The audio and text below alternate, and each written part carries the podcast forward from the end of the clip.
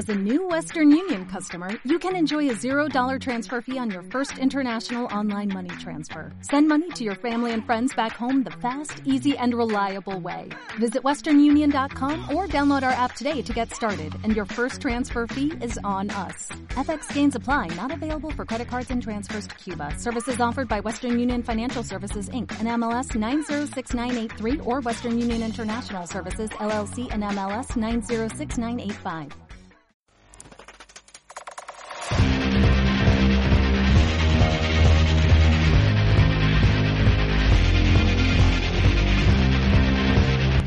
Hola, bienvenidos y bienvenidas a un nuevo episodio del podcast Ciclismo Evolutivo. Ya sabéis, el podcast donde unimos la ciencia con la práctica y la experiencia real para ofrecerte información útil de verdad acerca de entrenamiento, nutrición, psicología y en definitiva todo aquello que pueda hacerte mejorar el rendimiento y la salud. Y bueno, en el episodio de hoy voy a intentar responder a una duda que seguro que tenéis la mayoría de deportistas porque es una de las preguntas que, más me hace la gente que entreno y imagino que, que resto de entrenadores también. Y la verdad que no es algo fácil de responder y es, pues, ¿cuánto? ¿Cuánto puedo mejorar, no? O en qué porcentaje estoy de mi máximo, ¿Cuál es mi techo? Bueno, estas tres preguntas, que son en realidad la misma, ¿no? Es querer saber cuánto nos queda por mejorar, ¿no? Y, bueno, esto desde luego es complicado de, decir. La respuesta lógica, lo que suelo decir siempre, ¿no? Cuando uno no quiere engañar a nadie, es que, que no lo sabemos, ¿no? Y es que la realidad depende de un montón de factores. Depende, pues bueno, por un lado, de cuál haya sido tu, historia de entrenamiento previo. Está claro que alguien que acaba de empezar con la bici o que en los años anteriores no ha entrenado bien, ¿no? O que, está subentrenado o que está sobreentrenado, ¿no? Que, que también puede pasar por este aspecto. Está claro que seguro que tiene margen de mejora, ¿no? ¿Hasta cuándo?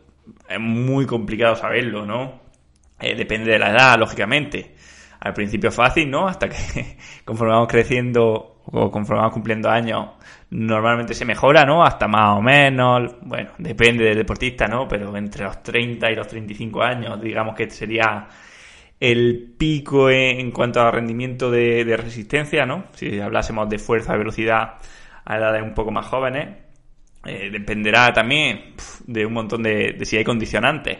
Está claro que si tú, por ejemplo, estás trabajando en una fábrica 8 horas al día y entrenas solamente los fines de semana y quitas ese condicionante, ¿no? Pues, pues seguramente va a mejorar, ¿no? Si eres albañil o eres panadero y de repente, pues, cambias de trabajo, ¿no? O, lo dejas, pues está claro que si tienes más tiempo para entrenar y sobre todo más tiempo para descansar, vas a poder mejorar.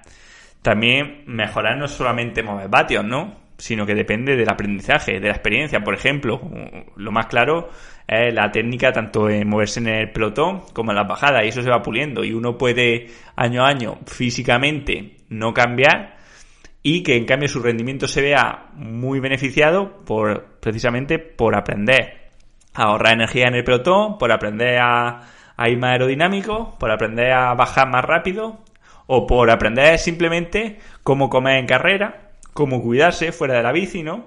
Cómo comer fuera de carrera también, eh, gestionar los malos pensamientos, en fin, hay un cúmulo de circunstancias, ¿no? Que, no solamente es mover vatios, que puede hacer que uno, pese a que en principio eh, a nivel físico no mejorase, ¿no?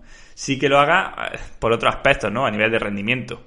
Y luego está el mismo aprendizaje, ¿no? O sea, uno conforme va ganando edad, va aprendiendo lo que le sienta bien y lo que le sienta mal. Y a lo mejor uno puede ser un pelín más viejo, ¿no? Un pelín más mayor. Pero en cambio, sabes perfectamente que algo no te va bien, sabes que algo sí te va bien, y eso hace que, pese a la edad, sigan mejorando, ¿no? Y, yo lo veo mucho en los deportistas, en gente que, que llega a 40 años, 41, 42, 44, 48, y no pierden rendimiento, incluso van mejorando porque, bueno, van haciendo mejor otras cosas, ¿no? Van entrenando mejor. En España tenemos dos claros ejemplos. Uno es Alejandro Valverde, que parece que no pasa la edad por él, ¿no? Cada año anda igual o más que años anteriores, ¿no? De hecho, si muchas veces no consigue los mismos resultados Quizás es por, por una mezcla de mala suerte y que los demás también están mejorando. Y eh, pues bueno, el mítico Paco Mancebo que estuvo con nosotros en un episodio de, del podcast. Y año a año, por lo menos en los últimos años, parece que su rendimiento, pues desde luego no diría que va a menos. Da, da la impresión de que va a más, pese a que es el abuelo del pelotón, ¿no? Es el ciclista español más viejo en activo y el segundo del mundo. Muchas veces cuando uno hace esta pregunta, ¿no? A un entrenador de cuánto puedo mejorar, ¿no? También espera como que le digamos qué porcentaje puede mejorar, ¿no? O sea, espera que le diga, pues mira, si tú estás moviendo ahora mismo 5 vatios kilo en 20 minutos, va a llegar a 5,4 vatios kilo, ¿no? Por ejemplo. Pero esto realmente es que como hemos visto, es imposible, es imposible de predecir. En todo caso, un entrenador lo máximo que te puede decir es, bueno, en qué porcentaje estás de tu máximo de otras temporadas, ¿no? Si sabemos que en tu mejor estado de forma has llegado a tener, ¿qué te digo yo?, 30 minutos a 350 vatios, pues bueno, podemos decirte más o menos, ¿no? En qué porcentaje del estado de forma te encuentras, eso sí, pero decirte hasta cuánto vas a poder ser capaz de llegar, ¿no? En tu vida, incluso siendo joven, o precisamente aún peor siendo joven, es un timo, es un engaño. Y yo sé que, habrá gente que no le guste, ¿no? Que le guste que, el entrenador le diga, pues mira, tú vas a mejorar X vatios, ¿no? En, X meses. Y el que te esté diciendo eso, realmente te está engañando. Por ejemplo, recuerdo hace unos meses que me dio la idea de, hablar de esto porque vi una publicación de un que precisamente abordaba un problema similar, que le decía a un deportista, oye, ¿puedo yo mover, creo que 6 vatios kilos en 20 minutos? Y le decía, pues mira, si sigues trabajando así, acumulando no sé cuántos TSS, y a este ritmo de progreso, en 4 años estás moviendo 6 vatios kilos en 20 minutos. Y, ahí es cuando pensé, madre mía, esto es el límite de, de vender humo. O sea, uno no puede, sinceramente, es una barbaridad, ¿no? Es, engañar al deportista deciros que, que vaya a llegar a un determinado rendimiento. Puede que sí o puede que no, pero el porcentaje que puede mejorar un deportista va disminuyendo conforme vamos haciendo las cosas bien. O sea, uno puede mejorar mucho el primer año, ¿vale? Pues, de no hacer nada o de entrenar mal o de autoentrenarse. Un deportista perfectamente puede ganar uno o dos vatios kilos, ¿no? De, ser sedentario y estar, que os digo yo, en un en un FTP de 3 vatios kilo a subir a 4,5 entrenando bien. Se puede hacer el primer año. Pero eh, tenemos que ser conscientes ¿no? de que los rendimientos cada vez son más decrecientes. Digamos que la curva en la que podemos mejorar, si lo viésemos gráficamente, tiene una asíntota en el final. O sea, o sea eh, digamos que al principio las mejoras son muy rápidas, pero que conforme vamos mejorando y vamos haciendo las cosas bien, cada vez vamos mejorando menos y menos y menos y menos, ¿vale? Por tanto, es una locura pensar que porque tú en tu primer año de ciclista hayas mejorado X, o en tu segundo año o en tu tercer año, al siguiente año vaya a mejorar lo mismo. Va a mejorar menos, lógicamente, cada vez es más difícil. Esto es como el peso. Bajar, eh, si tienes un porcentaje de grasa del 25%, bajar 20 es mucho más fácil que bajar del 20 al 15 y eso es mucho más fácil que bajar del 15 al 10, ¿no? Aquí lo mismo, mejorar al principio es muy, muy fácil de hecho, la gente, cuando se hacen estudios científicos con gente sedentaria, si es que prácticamente ir al laboratorio a hacer eh, el estudio ya le hace mejorar, ¿no? Ya es, algo que, se nota muchísimo porque partes de la nada, ¿no? Pero conforme aumenta tu rendimiento y aumenta tu nivel, cada vez se mejora menos. Ahora bien, también es cierto que una mejora de un 0,5% a nivel de profesionales puede ser la diferencia entre quedar el 200 y, quedar el 50, ¿eh? O sea, un 0,5% cuando las cosas están tan igualadas y en esfuerzos tan largos, ¿no? De tantos días y de tanto de tanta duración como el ciclismo, ese 0,5% en la tercera semana de un Tour de Francia es un 200%, ¿no? O sea, eso hay, que tenerlo en cuenta, ¿no? Pero vamos, si tenéis que quedar con algo de, del episodio a eso. O sea, no pensáis que porque al principio mejoráis súper rápido, luego va a ser siempre igual, sino que cada vez va a ser más difícil y cada vez hay que hacer las cosas mejores. Al principio es que un ciclista puede salir de fiesta, ¿no? Si, si vienes de la nada, tú puedes estar saliendo de fiesta o casi fumando y puedes mejorar, lógicamente, si es que estás aumentando eh, el trabajo que está dando al organismo. Luego, conforme vamos progresando y vamos afinando, hay que esforzarse más y más y muchas veces por mejorar un poco más hay que trabajar mucho más duro. Pero bueno, es que es lo que hay. También es bueno tener en cuenta que el progreso nunca se da de forma lineal, ¿vale? Sino que siempre se va a dar en escalones. Y si me apuráis, en escalones con pendiente negativa. O sea, que mejoramos, ¿vale? Imaginaros, mejoramos durante tres meses, luego tenemos un mes donde nos mantenemos o incluso empeoramos un pelín y luego volvemos a mejorar. Y esto es muy importante entenderlo porque a veces uno se frustra porque, por ejemplo, en uno de los test que ha hecho, uno de los meses, no se encuentra bien y ve que no hay progreso y ya decide pues que hay que cambiarlo todo o que el trabajo no merece la pena o que ya ha llegado a su límite no, ¿vale? Se llega a estos mini techos por dos motivos. El primero, por la acumulación de fatiga. Eh, la acumulación de fatiga es la responsable de que no podamos seguir metiendo al cuerpo estímulos lo suficientemente fuertes que nos hagan tener que adaptarnos y mejorar. Y por otro lado, por la adaptación del organismo a las cargas. Y es que cuando estamos haciendo una y otra vez el mismo entrenamiento sin aumentar el volumen o sin aumentar la intensidad o sin aumentar la frecuencia de entrenamiento, está claro que el cuerpo está ya totalmente adaptado, ya ha generado la adaptación a ese entrenamiento y no va a mejorar más haciendo ese mismo entrenamiento. Aquí tenemos dos opciones y una es aumentar la carga de entrenamiento de alguna forma o cambiarla, ¿vale? Por ejemplo, si llevamos un tiempo trabajando mucho la serie entre los dos umbrales o el fondo y no mejoramos más, es momento de meter alta intensidad. Si llevamos tiempo trabajando la alta intensidad y no podemos mejorar, tenemos que plantearnos si tenemos que meter a lo mejor trabajo de fuerza, si tenemos que meter más volumen o también puede pasar, ¿no? Que es que simplemente no podamos seguir aumentando la intensidad porque estamos cansados, ¿no? Y cuando toca apretar de verdad, estamos agotados y lo que necesitamos es precisamente esa semana o ese mes que decíamos de recargar las pilas y volver a poder crecer, ¿no?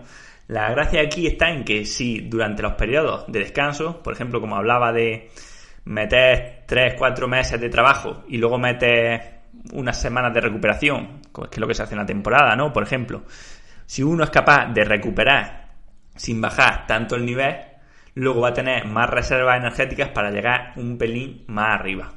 O sea, si lo vemos en el símil este de los escalones, pues bueno, si tras cada escalón que subimos no bajamos tanto, vamos a poder llegar un pelín más alto a largo plazo que si por cada tres escalones que subimos bajamos luego otros tres, ¿no? Por eso es tan importante la constancia y por eso he dicho también en algún otro episodio, ¿no? Que ahora que venía el, coronavirus, que se presentaba un año complicado, que no era bueno dejarse, ¿no? Porque si te dejas al final, pierdes progreso a largo plazo, que además estamos hartos de verlo, ¿no? En muchos profesionales, que después de una caída grave, ¿no? Importante, que han estado mucho tiempo parados, pues les cuesta, les cuesta mucho volver a, a niveles que tenían antes. Bien, esto sin duda es lo más importante que tenemos que saber. O sea, que no podemos predecir en ningún caso hasta dónde podemos mejorar, ¿no? Que depende de todos nuestros condicionantes previos, del entrenamiento, de la edad, de las circunstancias personales y de aprendizaje y experiencia que, pueda tener un deportista, ¿vale? Y el que te diga que va a llegar a tantos vatios, pues, pues bueno, te está engañando, eh, simple y llanamente. Pero quiero que vayamos un poco más allá, ¿vale? Además, lo, realmente a, mí lo que me parece más apasionante es hablar de este límite que, creemos que tenemos, ¿no? Este techo fisiológico, por decirlo así, ¿vale? Y es que siempre se suele pensar como en qué porcentaje estoy respecto de mi máximo, ¿no? De mi mejor versión. Pero se da por hecho que tenemos un máximo preestablecido, ¿no? Ya sea por causas genéticas o por causas de que fisiológicas, que el cuerpo no puede mejorar más, de cualquiera de las formas, ¿no? Solemos pensar que sí que hay un límite, ¿no? Y no digo que se pueda mejorar indefinidamente, ¿no? Está claro que el ser humano tiene sus límites, pero que este límite, ¿no? Este, este máximo rendimiento que tiene cada uno no está tan claro o no es tan rígido como podemos pensar y que de alguna forma podemos hacer que este límite vaya aumentando. Por un lado, como vimos en los episodios acerca de los sistemas complejos y como veremos en el que hablamos de alostasis, trata de adaptarse a los diferentes estresores que tiene que combatir De todas las maneras, ya que en la naturaleza o te adaptas y sobrepasas un estresor o este te mata, ¿no? Nuestro cuerpo, como dice Taleb, es antifrágil. Y esto significa que se fortalece a través del estrés, siempre y cuando el estrés no sea tan fuerte que lo mate. Este es el típico principio de adaptación al entrenamiento, ¿no? Cuando un estresor, como puede ser el entrenamiento físico, nos genera un daño, el cuerpo, una vez este daño pasa, ¿no? Este estresor pasa, no solamente volvemos a nuestro estado anterior, sino que nos hacemos un poco más fuertes de lo que ya éramos, en previsión de que si ha venido este daño físico, es porque en un futuro puede venir uno un poco más fuerte. O sea, daros cuenta. No estamos hablando de que nuestro cuerpo sea robusto o resistente, ¿no? Como las pirámides de Egipto o una estructura de hormigón que no se daña ante los estresores, sino que no solamente no se daña, sino que se hace más fuerte contra algo que le genera un daño, ¿no? Y esto pasa con entrenamiento, pasa con déficit energético, pasa cuando nos adaptamos al frío o al calor, etcétera, ¿vale? Siempre y cuando, como he dicho, no destrocemos de verdad el organismo, o sea, no llegamos a la muerte. Bien, pues como hemos visto que la supervivencia de un individuo depende de que sea capaz de generar las adaptaciones suficientes y necesarias para hacer frente a los estresores que nos ponen en peligro, que en este caso estamos hablando del entrenamiento, pero que la naturaleza podría ser perfectamente que tenemos que ser capaces de recorrer 200 kilómetros en 7 días para llegar desde un sitio donde no tenemos agua a un sitio donde sabemos que hay agua, ¿no? O donde están las hierbas, donde hay comida, etcétera, ¿no? Entonces, en la naturaleza solo habría dos opciones. O el deportista, o sea, el ser humano es capaz de adaptarse y hacerlo, o fallece en el, en el intento. O sea, no tiene sentido que haya un límite de adaptación como tal. De hecho, este límite nunca ha sido probado y estamos hartos de ver cómo la gente supera límites que parecían imposibles. Hace poco Kylian Jornet subió dos veces el Everest corriendo sin oxígeno. Hace muy poco se ha bajado de dos horas en la maratón. Mm, hay gente que pasa horas y horas eh, metido en agua con hielo. O sea, realmente no podemos estar seguros de, de, dónde está el límite, ¿no? Sí que sabemos que puede haber un límite donde la gente empieza a fallecer, pero si no somos capaces de poner este límite en un sitio es porque es mucho más moldeable de lo que creemos. Ahora bien, tampoco quiere decir esto que se pueda mejorar hasta el infinito, y es que este límite o esta, este proceso de adaptación sí que tendría un freno, ¿no? Y es la capacidad biológica de dar recursos, ¿no? Y, o mejor dicho, de gestionar los costes que requieren estas adaptaciones. Y, esto es, pues bueno, ni más ni menos que la fatiga.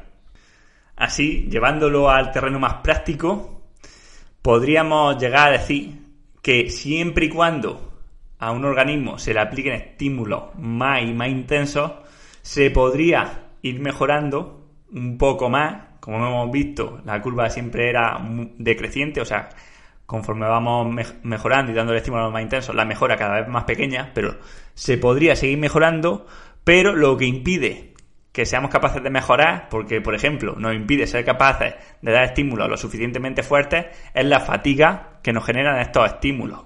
Y es que volviendo al símil de la naturaleza, imaginad que para vencer un estresor tenemos que desarrollar unos músculos que ni, vamos, ni Arnold Schwarzenegger. Estos músculos, aunque nos podrían hacer más fuertes, es un coste que el organismo no se puede permitir porque necesitaría ser capaz de ingerir mucha más cantidad de, nutrientes. ¿no? Si nos fijamos en la evolución, siempre se ha guiado todo en una relación de beneficios que nos da algo frente al coste que, que nos supone. ¿no? Por ejemplo, sabemos que para nosotros los sapiens fuimos capaces de desarrollar este cerebro tan costoso, tan grande y tan costoso, gracias a que aprendimos a cocinar los alimentos y podíamos conseguir más energía de las mismas calorías. Obteniendo menos energía, como teníamos antes, era imposible que un cerebro más grande, pese a que era una mejor adaptación, fuese viable, ¿no? Lo mismo pasa en este caso, llevado al mundo del entrenamiento y de rendimiento.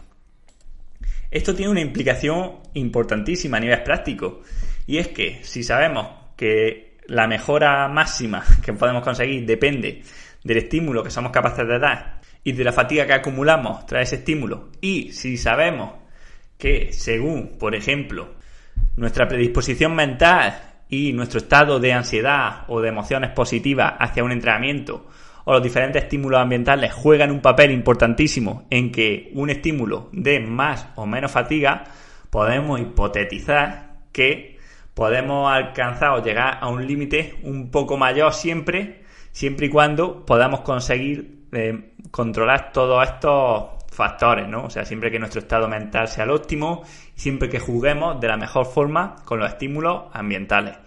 Hay un concepto de la alostasis que me parece interesantísimo, que es de carga alostática, y hace referencia a que todos los estresores que combatimos durante nuestro día a día, como puede ser esfuerzo físico, como puede ser la falta de energía, o como puede ser, por ejemplo, eh, bueno, exponernos a contaminación, a pesticidas, a radiación, o incluso el estrés que sentimos de forma psicológica puramente, ¿no? Como puede ser la ansiedad por los atascos, por lo que nos vaya a decir el jefe, o por no saber qué va a ser de nosotros en el día de mañana, todo eso genera o, influye en la carga total de respuesta que está teniendo el organismo y por tanto influye en la fatiga del deportista. Bueno, con esto podríamos llegar a entender que si controlamos todos estos factores y somos capaces de maximizar el estímulo que estamos dando al organismo, minimizando la fatiga, vamos a poder mejorar un poco más. Por otro lado, imagino que muchos de vosotros estaréis familiarizados con el término de memoria muscular. Bien, esto simplemente quiere decir que se ha visto en numerosos estudios que, por ejemplo, cuando una persona ha tenido una determinada cantidad de masa muscular, ¿vale? Una sección del cuádriceps o del bíceps muy amplia, pues luego tiene más facilidad para recuperar esa masa muscular que otra persona. Lo mismo pasa en la resistencia. Cuando una persona ha tenido determinado nivel, por ejemplo, un ciclista profesional, luego con menos entrenamiento o, le cuesta menos volver a ese nivel, ¿vale? Digamos que el cuerpo tiene una especie de memoria de, cuáles han sido sus límites anteriores y es más fácil para él volver a ellos. Esto se puede explicar por cambios directamente a, a, nivel celular, ¿no? Por ejemplo, se ha visto que este, en este caso, en lo negativo, que las personas que engordan pues crean una serie de células que almacenan esta grasa, ¿no? Que, son adipocitos, que una vez que adelgazan no desaparecen. Sí que disminuyen de tamaño, pero no desaparecen y luego tienen más facilidad para volver a coger peso. Lo mismo pasa a nivel muscular. Se crean células musculares que luego ya están preparadas para cuando volvemos a dar estímulos. A nivel mitocondrial parece que puede pasar algo similar. Y otro de los mecanismos para explicar esta memoria del organismo es lo que conocemos como epigenética. Y aunque ya le dediqué un episodio, bueno, me gustaría hacer un pequeñísimo resumen. Y para explicarlo, por ejemplo, podemos hacer referencia a, una partida de, de. Y es que la genética son todas las cartas que nos han tocado, ¿vale? Son nuestros genes, no podemos cambiarlos, dependen de nuestro padre y de nuestra madre. En cambio, la epigenética sí, y son las cartas que vemos, ¿vale? Las cartas que, que hemos descubierto y son las únicas que están influyendo en la partida. ¿Con esto qué quiero decir?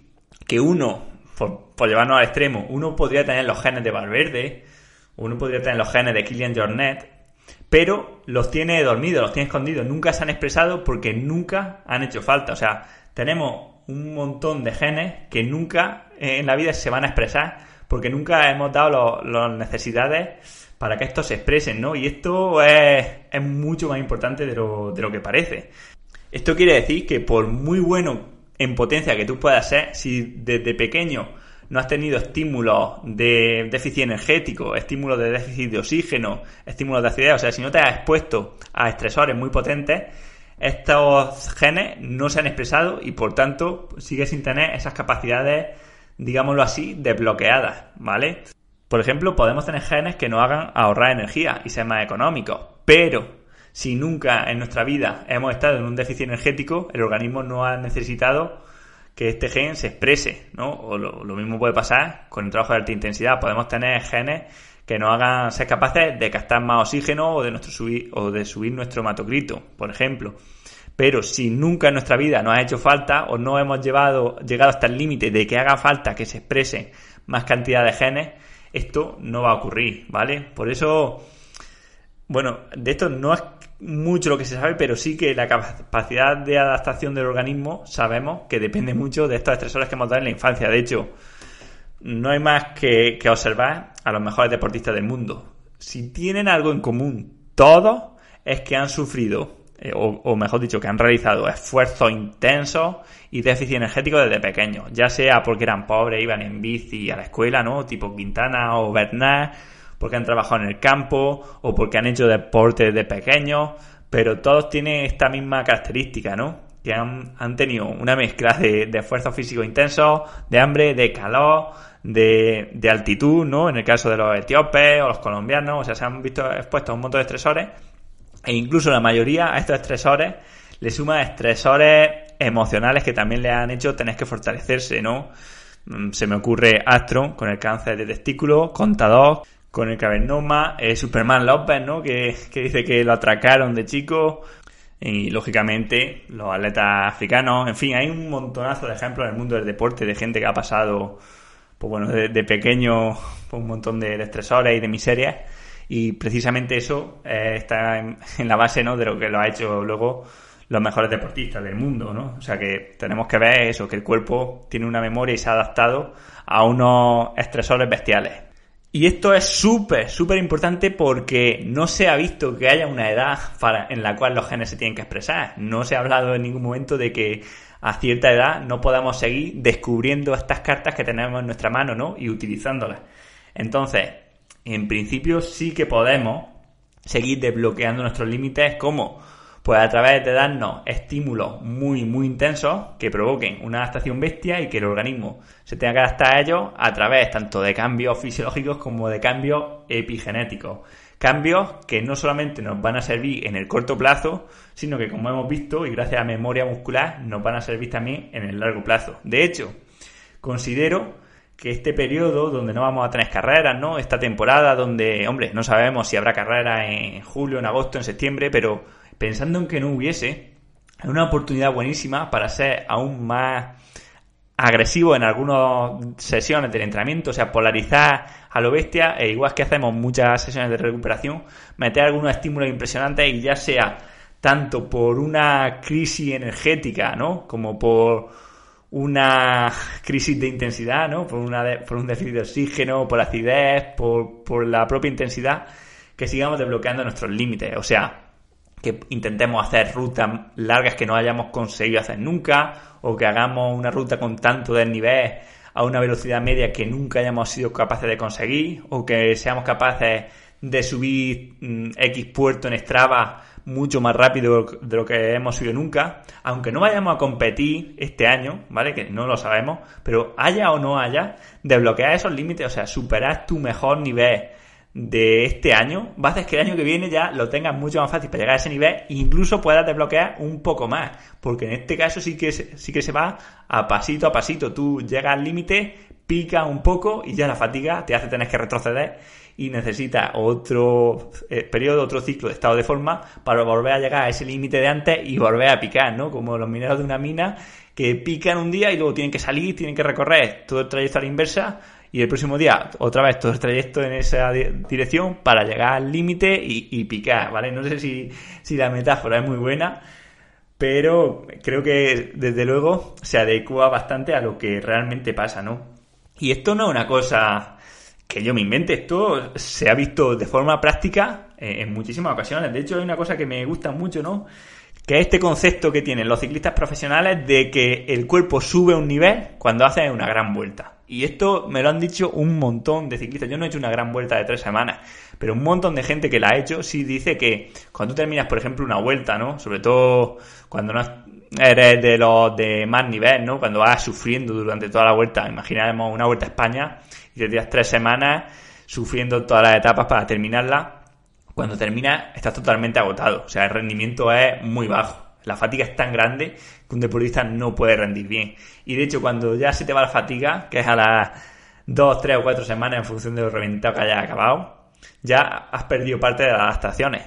Pero lo curioso es que a los 2, 3, 4 o 5 meses, bueno, a la temporada siguiente, podríamos decirlo así, casi todo el mundo dice que el rendimiento que consiguen tener es un poco más alto. De alguna forma, ese estímulo tan bestial, porque pocas cosas puede haber en el mundo más duras que una vuelta de tres semanas de ciclismo, ¿eh?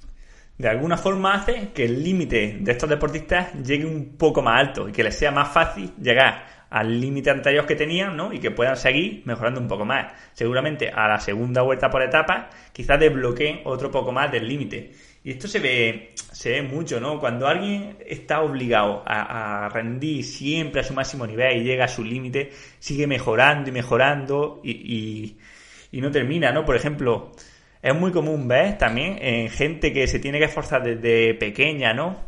O en los equipos en los que está se tiene que esforzar durísimo porque tiene un archienemigo. Se me ocurre, por ejemplo, pues bueno, mm, Van der Poel contra Van Aert, ¿no? En el ciclocross, Sagan contra Kwiatkowski, eh, Cristiano Ronaldo contra Messi.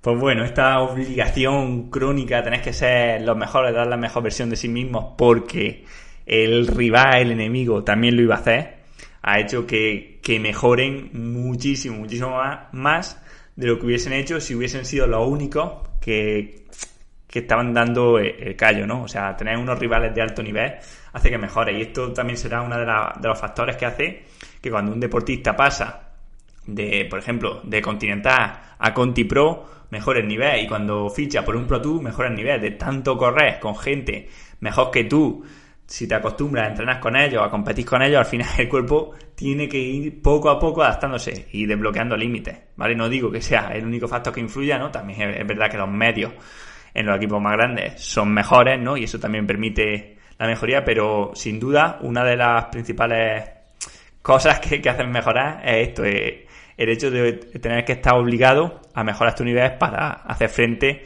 a los requerimientos de la tarea. Y bueno, ya para terminar el episodio de hoy, me gustaría intentar responder a esta pregunta, ¿no? De si se puede mejorar a pesar de la edad, ¿no? Y es que mucha gente piensa que una vez que ya ha cumplido 30 o 35 años, ya va a, a menos, año a año, ¿no? Como que ya ha dado lo mejor de sí. Y luego muchas veces nos encontramos que esto no, no es lo que ocurre, ¿no? O sea, hombre, si, bien es cierto que en gente que desde pequeño, ¿no? Desde siempre ha estado al máximo nivel, sí que hay una cierta disminución de, de rendimiento no se da la disminución de rendimiento en todas las capacidades a la vez, ¿no? sino que una baja, digamos, con, con más rapidez, ¿no? como he dicho al principio del episodio, por ejemplo, la fuerza, la velocidad, el consumo máximo de oxígeno sí que empiezan a disminuir antes, ¿no? Por ejemplo, las dos primeras a partir de los 25 años, ¿no? El V2 más puede empezar a bajar ya a partir de los 30, 35, mientras que a cambio, el cuerpo genera otras adaptaciones, ¿no? otras compensaciones que pueden hacer que se mantenga el rendimiento. Por ejemplo, somos capaces de mantener el umbral anaeróbico, ¿vale? O llamémoslo potencia crítica, FTP, etcétera, a un porcentaje más alto de la potencia aeróbica máxima, ¿vale? Nos vamos haciendo poco a poco más eficientes, más diésel, ¿vale? Por eso, bueno, lo que sí podemos ver, ¿no? Que un ciclista que sea sprinter normalmente puede perder rendimiento más pronto y alguien que sea fondista con la edad puede, mm, digamos, mantenerse mejor. De hecho, es muy común, por ejemplo, en pruebas de atletismo, que la gente que empieza haciendo 5.000 o 10.000, luego vaya, conforme va pasando la edad, ¿no? Conforme va avanzando en su carrera, vaya tendiendo a hacer pruebas más largas, ¿no? Medias maratones o maratones, ¿no? Esto pasa en la mayoría de pruebas de atletismo y, por supuesto, también pasa en el ciclismo, ¿no? Pero es importante destacar dos cosas. Una, como hemos visto, que si no hemos dado el 100% en nuestros años de juventud por cualquier motivo, aún podemos seguir mejorando, ¿no? Pese a que aumentemos la edad. Simplemente por entrenar mejor, por, por desbloquear un poco estos límites epigenéticos de los que hablábamos, o simplemente, y es la solución más fácil donde más mejora hay, porque aprendemos, aprendemos que nos sienta bien, qué entrenamientos no tenemos que hacer, ¿vale? Aprendemos a través de los errores, de las cagadas aprendemos lo que tenemos que evitar, lo que hay que comer en carrera o lo que a nosotros nos sienta bien comer, ¿vale? Que puede ser diferente a lo que sea en la teoría. Sobre todo aprendemos eso, a ahorrar energía, aprendemos a bajar mejor, en definitiva. Un ciclista no es solamente un motor que impulsa la bicicleta, en esta visión que tenemos de que solo cuentan los vatios, ¿no? o que algunos tienen, esto no, no es así, no es un sistema mucho más complejo y todo, todo influye, ¿no? Así que, bueno, lo que sí os puedo decir es que lo veo mucho, eh, deportistas que incluso dando su mejor nivel, ¿no? Deportistas de 40, 45 años o de, de diferentes edades, que año a año van mejorando sus vatios pese a que ellos son mayores y pese a que el año anterior hemos hecho todo lo mejor que creíamos, pero de un año a otro el deportista aprende y mejora. Yo como entrenador aprendo de él, ¿no? Bueno, también mejoro personalmente, o eso espero, pero también aprendo de al deportista lo que sienta bien, lo que sienta mal. Y por otro lado, pues tenemos el bagaje del año anterior, ¿no? El cuerpo tiene ese, digamos, ese nivel medio más alto y por tanto es más fácil luego darle un estímulo de poder seguir superando un poco el límite. Eso sí, un poco, o sea que nadie espere milagro. En fin, hasta aquí el episodio de hoy. Espero que, os haya gustado. Y nada, también recordaros lo de siempre.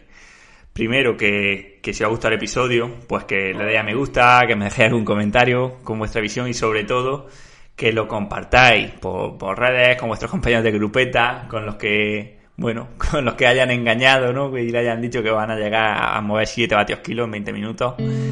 Y también que si os gusta lo que publico, lo que voy haciendo, pues bueno, que os suscribáis a la lista de correo electrónico, porque por ahí pues voy poniendo reflexiones, os voy avisando de cuando publico algo, ya sea un podcast o vídeos, incluso algunas cosas de, incluso en redes sociales, ¿no? Alguna vez he compartido. Y también os iré avisando de dos cosas chulas que están están en camino, ¿vale? No digo que, vayan a venir pronto, pero que están en camino. Así que bueno, sin nada más que añadir, yo soy Manuel Solarjona y esto ha sido Ciclismo Evolutivo. Nos escuchamos en el próximo episodio.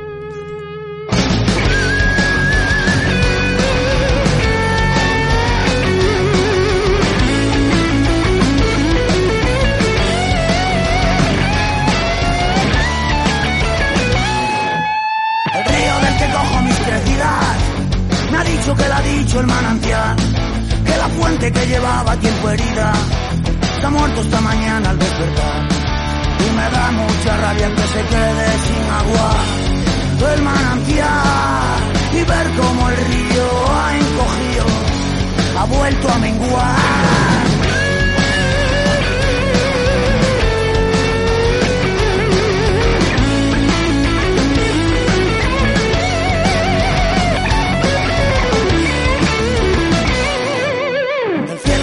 a mis corrientes.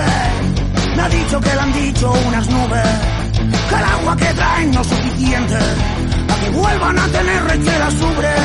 Y me da mucha rabia que las nubes esfumen, sin mojar la tierra, ver a las vacas cada vez más flacas, por falta de hierba. Y no aprendemos que agua hacemos que salimos del charco que amén de pellejo de carne y de huesos también somos charcos y no aprendemos. ¿Qué agua hacemos y nos vaciamos? Me da mucha rabia que la gente no caiga en qué agua hacemos.